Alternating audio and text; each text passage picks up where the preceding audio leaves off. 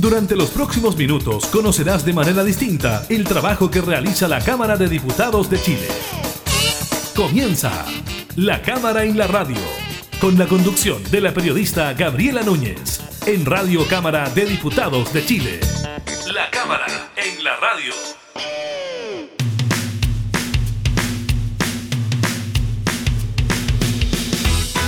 Hola, ¿qué tal? ¿Cómo están? Bienvenidos a un nuevo programa de la Cámara en la Radio. Los acompañamos en estas semanas en que los datos del COVID también están muy presentes en nuestra contingencia. Estaremos hablando de eso, de las cifras entregadas durante esta jornada por el Ministerio de Salud y también le contaremos sobre las comunas que avanzan y retroceden dentro del plan paso a paso. En una semana que es clave en materia presupuestaria en nuestro país durante toda esta semana estaremos revisando el presupuesto en la Cámara de Diputadas y Diputados y también en jornadas claves para el segundo retiro del 10%. Estaremos hablando precisamente con el diputado Marcos Ilavaca sobre ese tema y también sobre un proyecto de su autoría que autoriza el retiro de la totalidad de los fondos provisionales en caso de enfermedades terminales. Eso será parte del programa del día de hoy. También las pruebas que se están haciendo con una nueva vacuna que estaría siendo eficaz en más de un 90% y además le contaremos sobre los protocolos en los que está trabajando el gobierno de cara a las celebraciones de fin de año. Iniciamos la cámara en la radio. Siento la magia cuando te miro cuando pasas, la energía se siente diferente. Todo el mundo se detiene, se van las horas, no siento frío. Y aquí te espero, cuando me abrazas, todos los miedos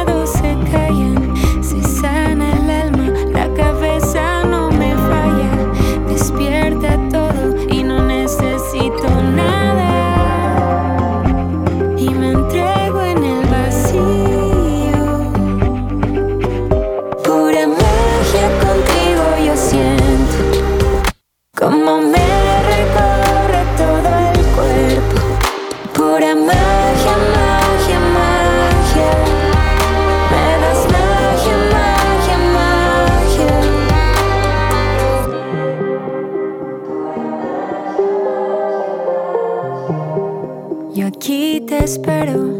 Cuando me abrazas, todos los miedos se callan. Se sana el alma, la cabeza no me falla. Despierta todo y no necesito nada.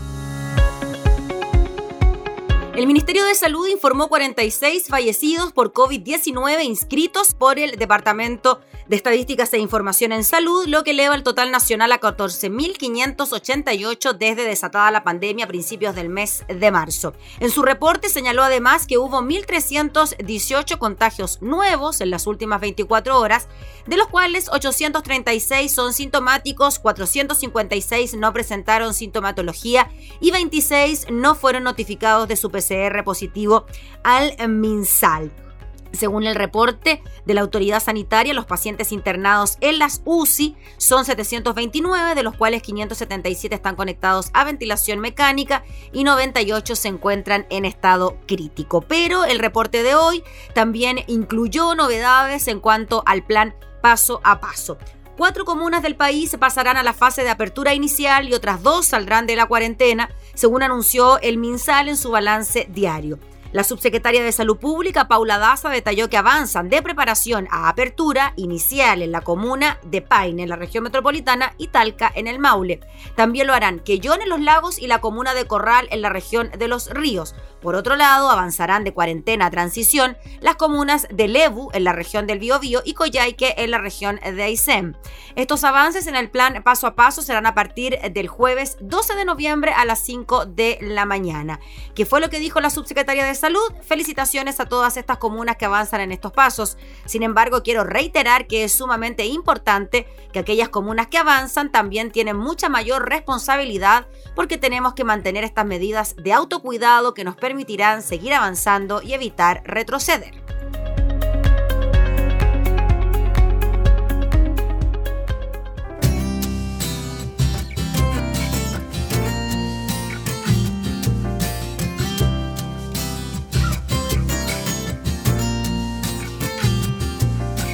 Si te vas, tu recuerdo seguirá en mi mente. Si te vas, mirada clavará mi frente si te vas.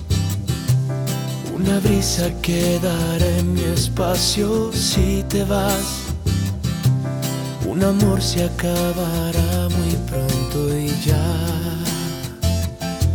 Nuestros cuerpos buscarán allí un lugar donde anidar, pero seguro que será para olvidar. ¿Qué será si nuestro amor terminará y nuestra vida perderá esa ilusión que un día fue para soñar? ¿Y qué será si tu sudor se secará y nuestros brazos se abrirán? Para quedarse en otros brazos que no son los dulces lazos de este amor para los dos.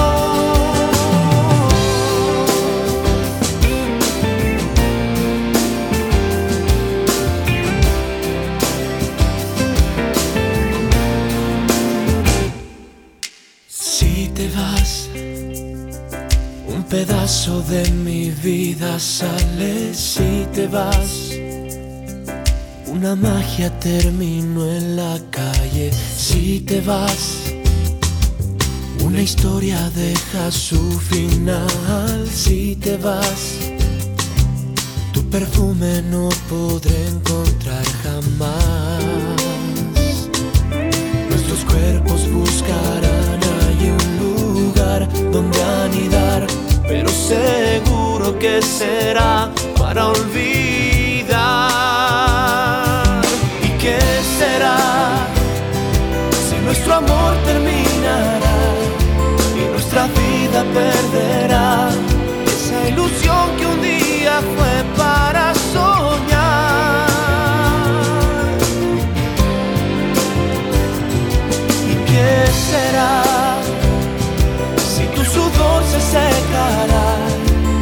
nuestros brazos se abrirán para quedarse en otros brazos que no son los dulces lazos de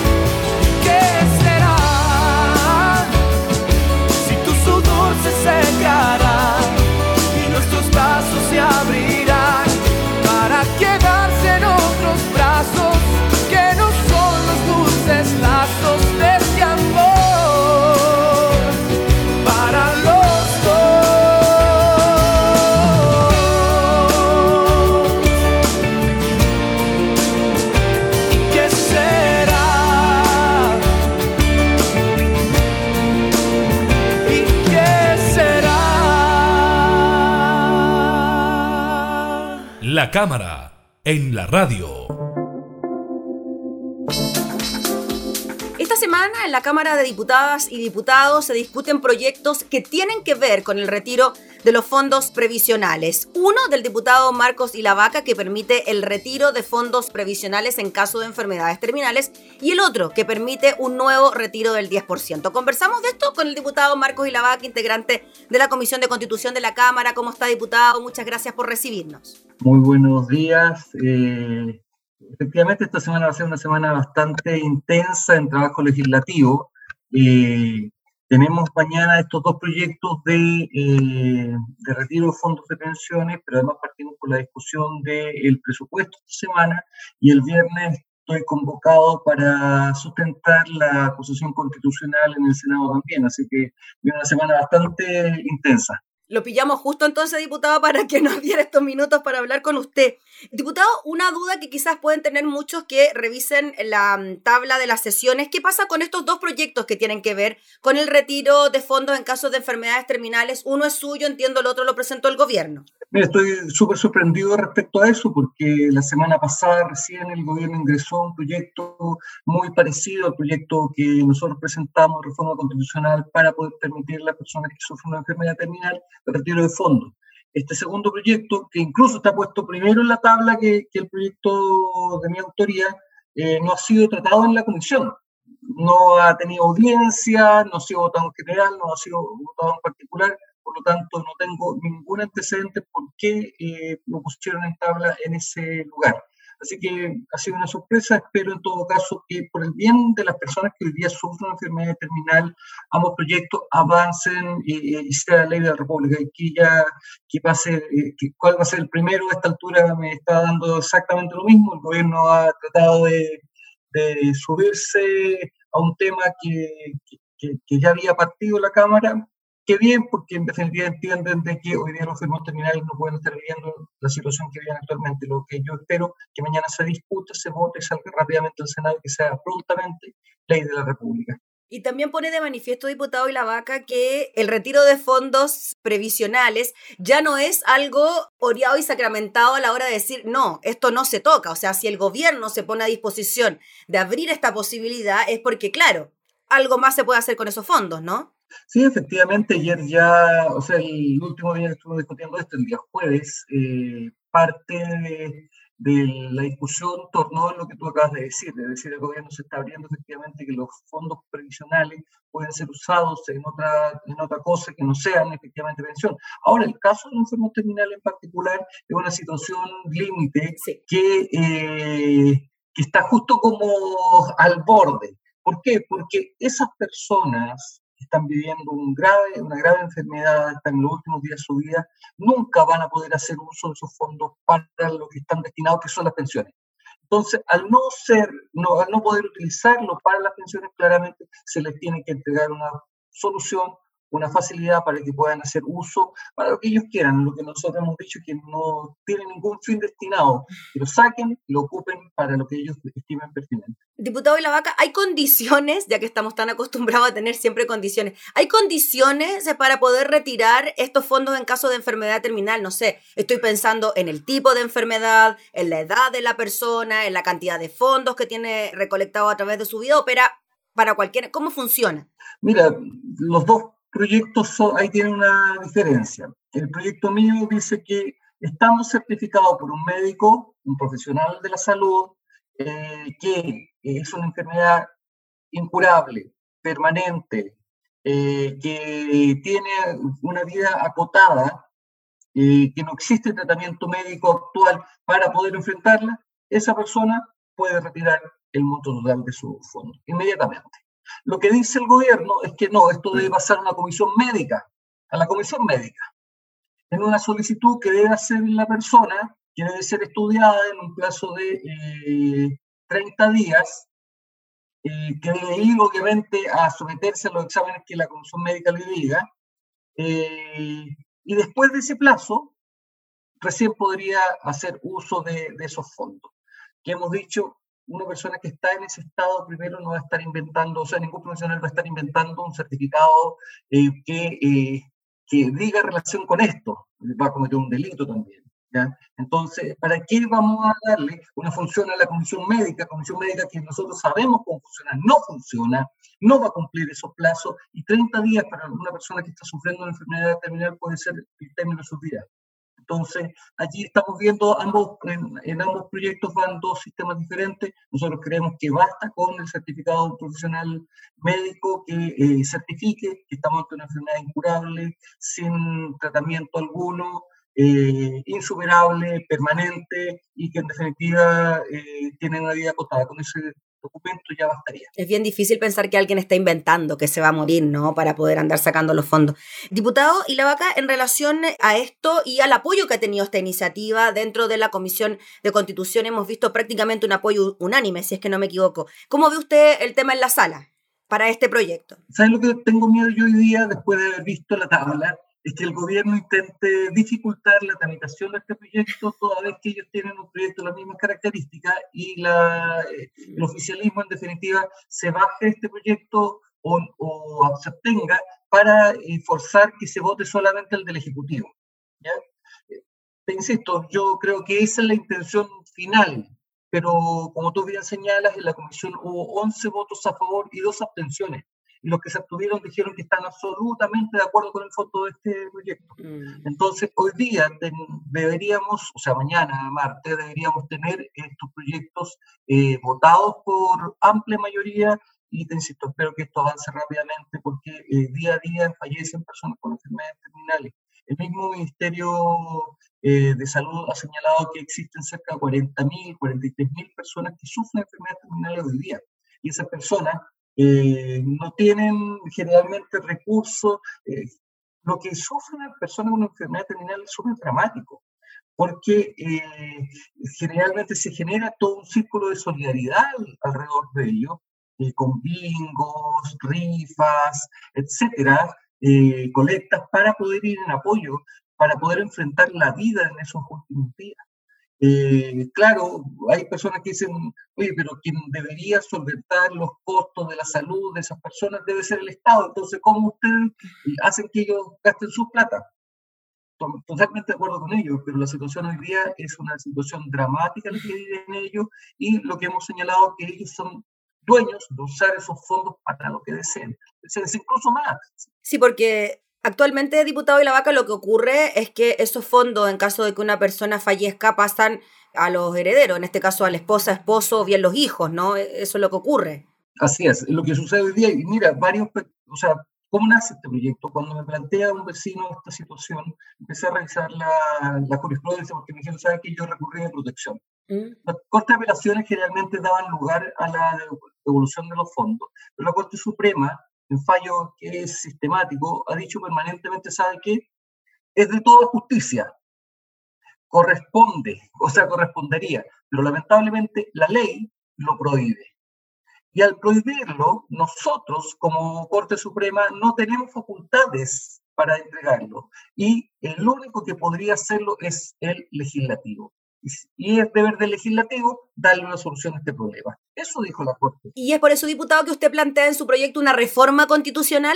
Efectivamente, y además era la herramienta que nosotros como, como eh, Parlamento teníamos, porque el Ejecutivo, es más, yo llamé al Ejecutivo para plantearle este tema y no me contestaron. El subsecretario de Previsión me dijo, lo le vuelvo la llamada inmediatamente, hasta el día de hoy estoy esperando. Entonces, como no existía voluntad del Ejecutivo y ya había habido un proyecto de acuerdo del diputado Durán, Eduardo Durán, en el mismo sentido, hace un año y el Ejecutivo no había tomado esta posta, presentamos el, proyecto que nosotros podíamos presentar, que es un proyecto de reforma constitucional, y con eso se abría la puerta efectivamente a este procedimiento. Diputado de la Vaca, ¿y cómo ve el otro proyecto, no este del gobierno de las enfermedades terminales, sino que el que permite un segundo retiro del 10%? Vimos cómo incluso en la Comisión de Constituciones de parlamentarios de gobierno votaron a favor de esta iniciativa. Hemos visto también cómo parlamentarios de Chile Vamos han dicho que van a apoyar este proyecto. ¿Cómo ve usted lo que pueda ocurrir esta semana con el segundo 10%? Mira, yo estoy muy esperanzado que avance rápidamente también este segundo retiro del 10%. Y el, único tema que creo que va a ser el tema que va a traer discusión el día de mañana va a ser respecto al establecimiento de requisitos, de requisitos por parte de, diputados de Renovación Nacional en particular.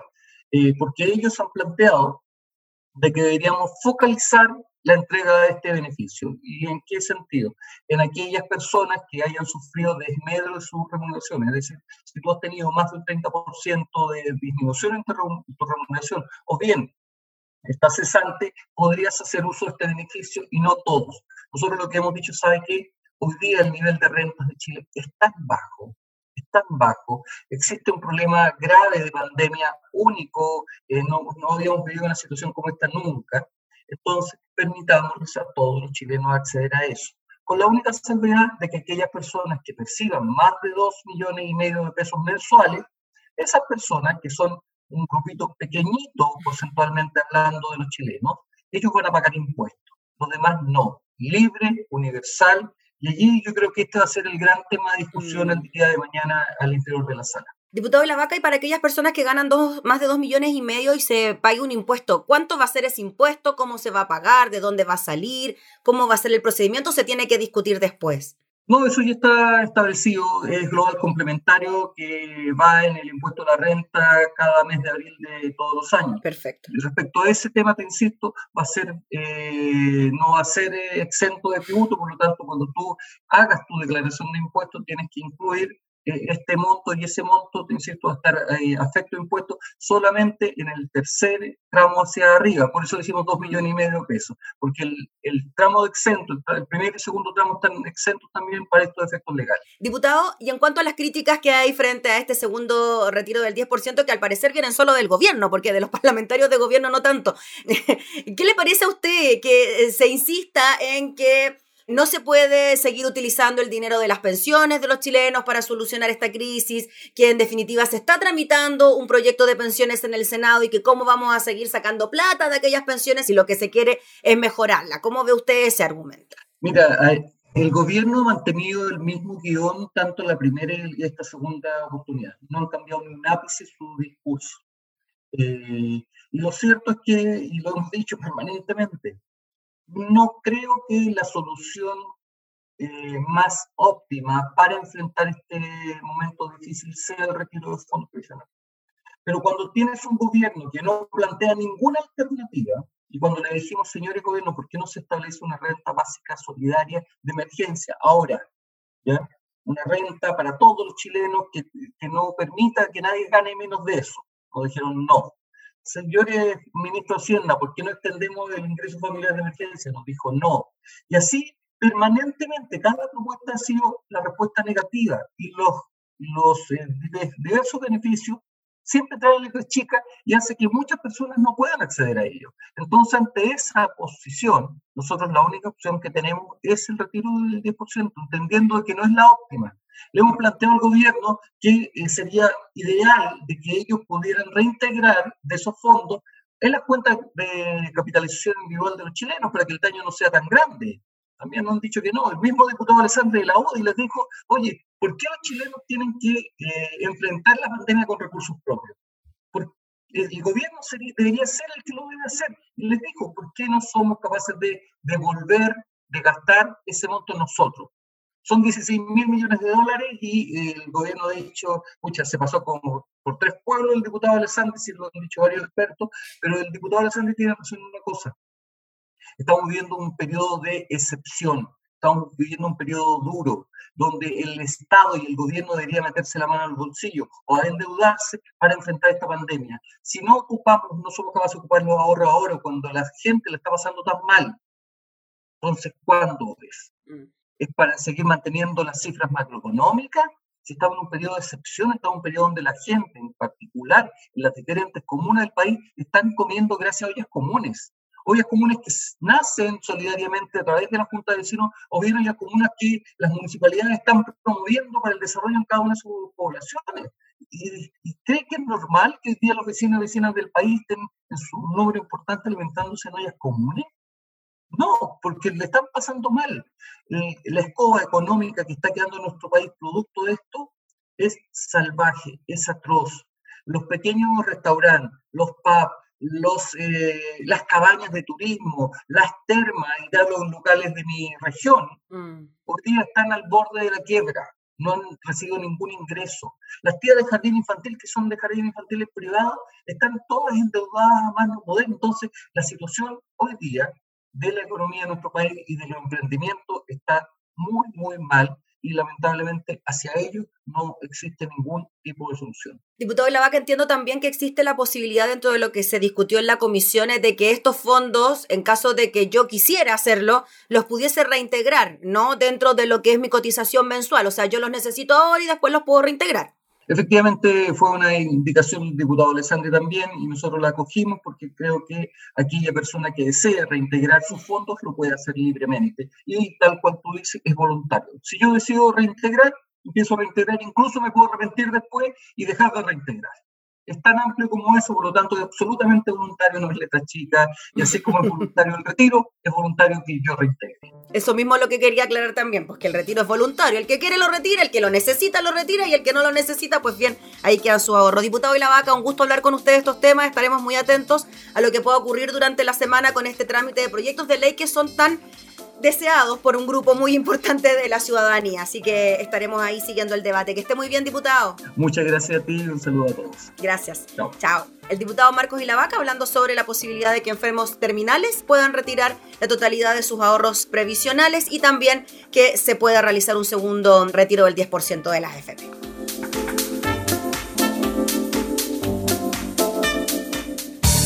Estás escuchando La Cámara en la Radio con la conducción de la periodista Gabriela Núñez.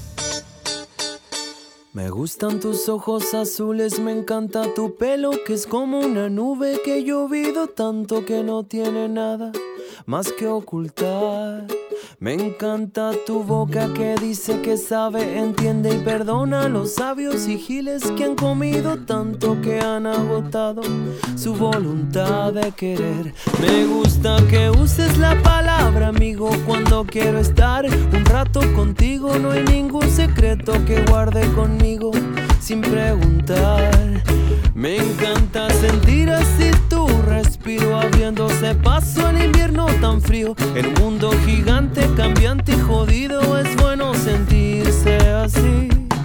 Y me encanta esa manera en ti. Me gusta tanto que puedo quedarme a hablar sobre ti para siempre. Me encanta esa manera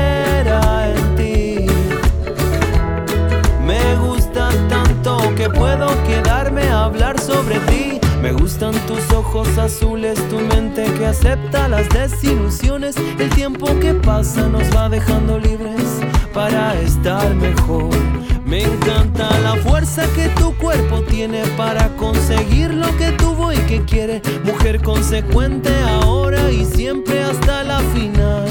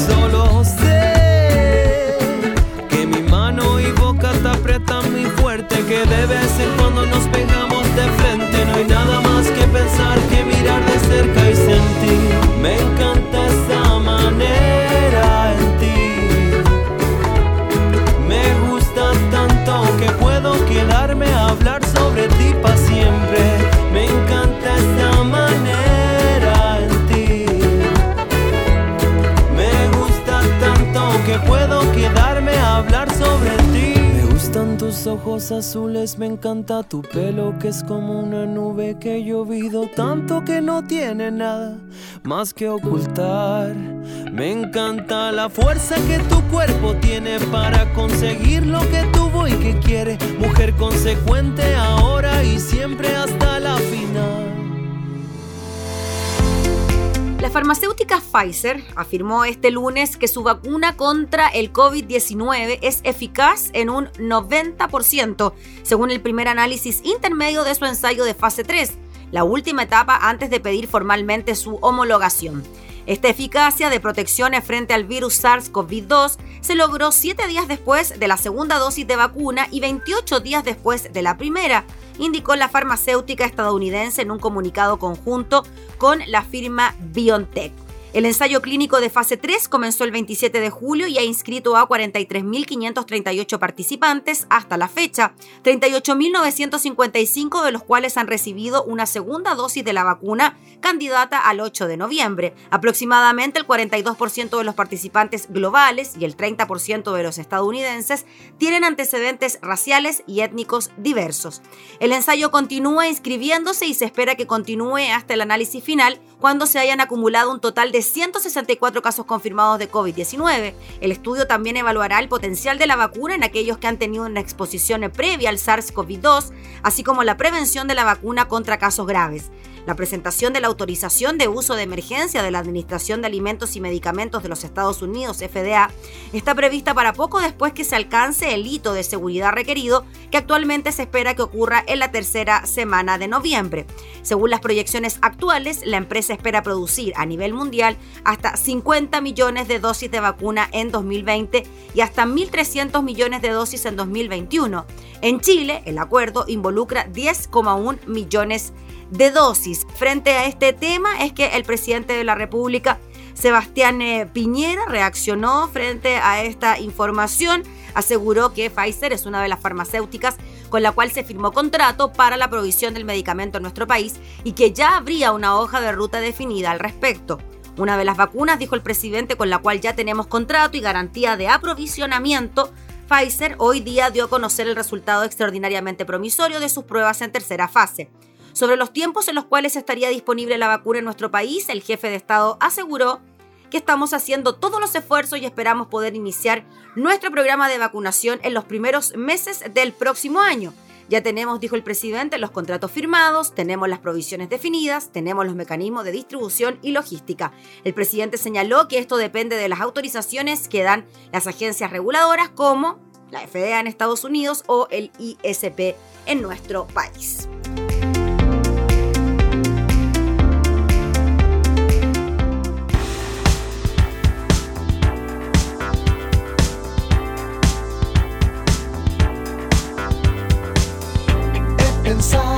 De nuevo en ti y en los viejos tiempos. No te tengo en mi jardín ni en mi closet nuevo.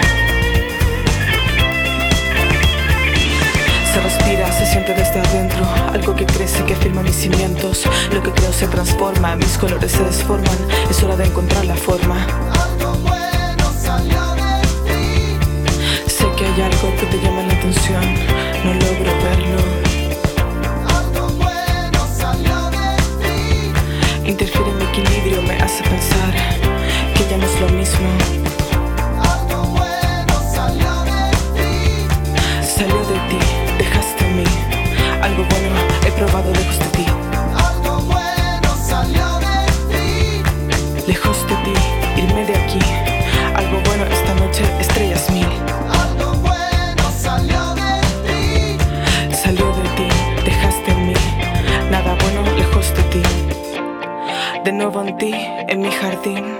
Esta noche no tenemos por qué salir. La cámara, en la radio. La subsecretaria de Salud Pública se refirió acerca del protocolo que prepara el gobierno para la reapertura de fronteras y así permitir la entrada de turistas frente a la llegada de la temporada estival. Al respecto indicó también que se estaban preparando para la llegada de la Navidad y lo que eso significaba desde el punto de vista sanitario y del COVID-19. Estamos trabajando, dijo la subsecretaria, en un plan de comunicación de riesgo, como lo hicimos para el 18 de septiembre, como lo hicimos para el plebiscito, ahora lo vamos a hacer para la fiesta de Navidad, indicó. Este también es un momento que siento puede ser complejo. La gente sale, se conglomera comprando. Y para el verano, porque sabemos que el verano las personas se desplazan a otros lugares y principalmente al litoral, a las playas, al sur, al norte también. Ante esto detalló que hay varias estrategias que son fundamentales. Una de ellas es la detección temprana de casos. Estamos levantando una estrategia de encontrar los brotes antes que sean sintomáticos y es un trabajo que estamos haciendo en Ñuble a través de encontrar el virus en las aguas servidas, explicó la subsecretaria. Esto indica se basa en un estudio en Europa que indica que el virus se excreta por las haces antes que aparezcan los síntomas. Entonces, dijo la subsecretaria, podemos adelantarnos a la presencia de brotes. Uno evalúa las alcantarillas, mira cómo está la carga viral y dónde empiezan a ver una carga viral importante antes que aparezcan personas contagiadas. Uno dice, aquí se puede estar produciendo un brote. En cuanto a la apertura de fronteras, indicó que esto también se realizará de forma paulatina han visto lo que pasó con las segundas olas de contagio en Europa, dijo la subsecretaria, y el error que cometieron allí fue que se abrió todo, absolutamente todo, sin gradualidad. Esto va a ser también paso a paso, dijo la subsecretaria de Salud. No vamos a abrir todas las fronteras, lo vamos a hacer muy paulatinamente, teniendo un sistema de mitigación muy fuerte, evitando el aumento de números de casos importantes, indicó. Sin embargo, advierte que si vemos que esto tiene un impacto en el aumento de números de casos en alguna comuna o en alguna región, lo vamos a retroceder. Por eso, reitera la autoridad sanitaria que la población no puede relajarse con las medidas y las fiscalizaciones se deben continuar haciendo. Si nos relajamos, podemos volver atrás y tener lo que sucede en Europa, dijo la subsecretaria de Salud, Paula Daza.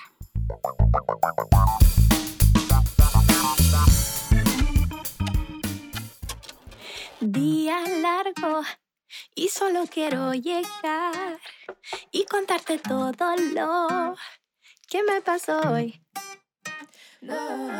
Todo es parte, no soy del mejor humor, pero si me das tu amor, estaré mejor. Aunque llegaré cansada del mal día que tuve hoy. Y los brazos tuyos van a cambiar mi frío por calor. No importa si en todo el día no te dice que vas a venir. Y podré dormir donde sea que tú te quieras dormir. Sin ti las noches son frías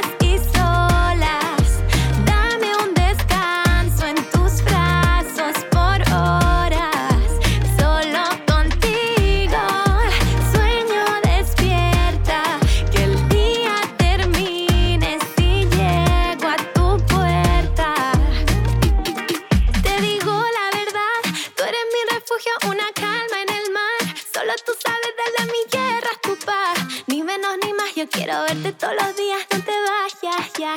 Hagamos que todas las mañanas se sientan como fin de semana. Un desayuno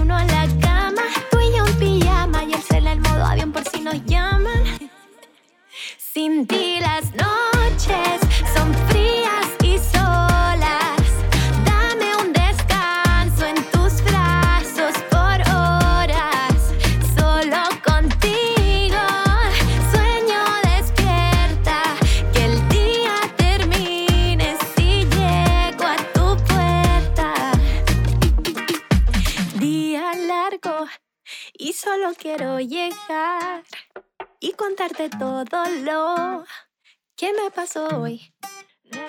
Mm, todo es parte, no soy del mejor humor, pero si me das tu amor, estaré mejor.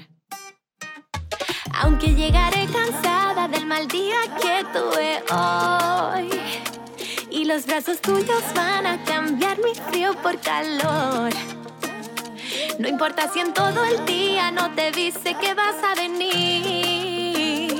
Y podré dormir donde sea que tú te quieras dormir.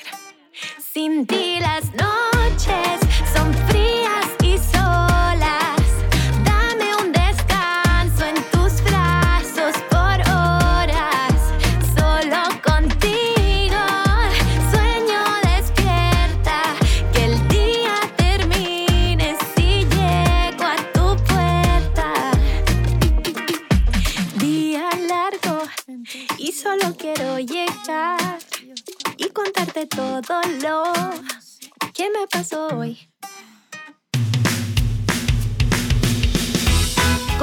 despedir el programa del día de hoy, agradeciéndole por estar junto a nosotros, invitándolos como siempre a seguir escuchándonos en nuestras distintas plataformas digitales, también a través de Spotify y por medio de todas nuestras radios en alianza que siguen con nuestra programación. Nos volvemos a reencontrar, que esté muy bien, hasta entonces. Hemos presentado La Cámara y la Radio. Una mirada amena a la agenda de trabajo de los diputados. La Cámara y la Radio. Con la conducción de la periodista Gabriela Núñez. Información, música y actualidad. En Radio Cámara de Diputados de Chile. Acercando las leyes.